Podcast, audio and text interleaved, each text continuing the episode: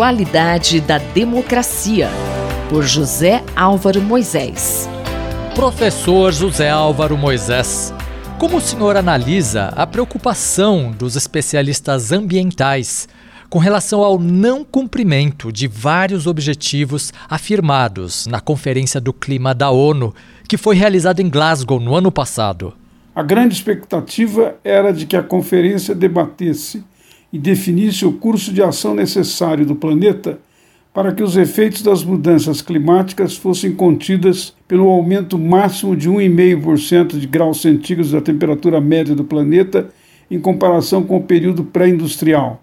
Analistas de diversas tendências consideraram que o Pacto de Glasgow, o documento assinado pelos países que participaram da COP26, não respondeu aos graves desafios do presente, apesar de manter a perspectiva desse limite de 1,5 grau de aquecimento proposto desde o Acordo de Paris de anos atrás. As negociações da COP26 se constituíram numa ocasião especial para que a posição atual do governo brasileiro fosse melhor conhecida e examinada em vista das decisões que, desde 2019, depois que Jair Bolsonaro assumiu a presidência, levaram à perda do papel do país nesse setor, com o desmonte de políticas e de instituições, que desde a Conferência ECO 92 vinha se acentuando e reservando ao Brasil uma importante posição de liderança na área. Para mostrar a mudança dessas atitudes, o governo anunciou o compromisso de diminuir em 50% as emissões de gases de efeito estufa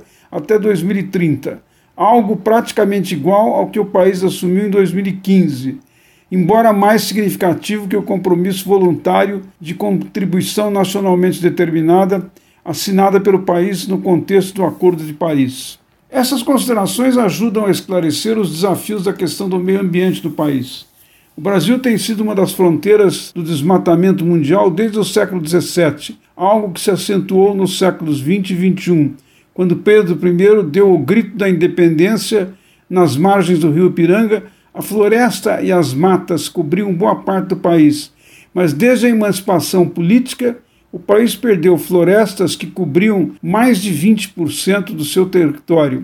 Essa perda começou com a Mata Atlântica que cobria quase toda a região sul, boa parte do estado de São Paulo e metade de Minas Gerais, e subia pelo litoral até o Nordeste, região onde recebeu o nome de Zona da Mata.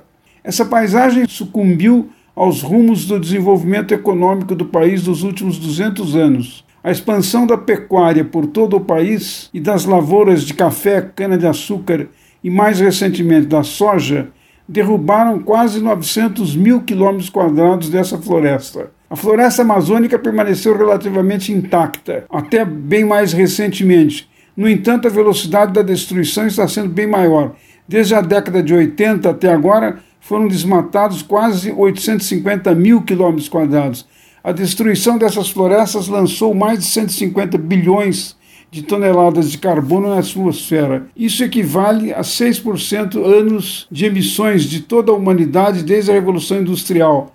A responsabilidade histórica do país o coloca como o quarto maior poluidor, atrás apenas dos Estados Unidos, China e Rússia. Enquanto esses países queimaram muito carvão e petróleo, o Brasil destruiu florestas e toda a biodiversidade que elas continham.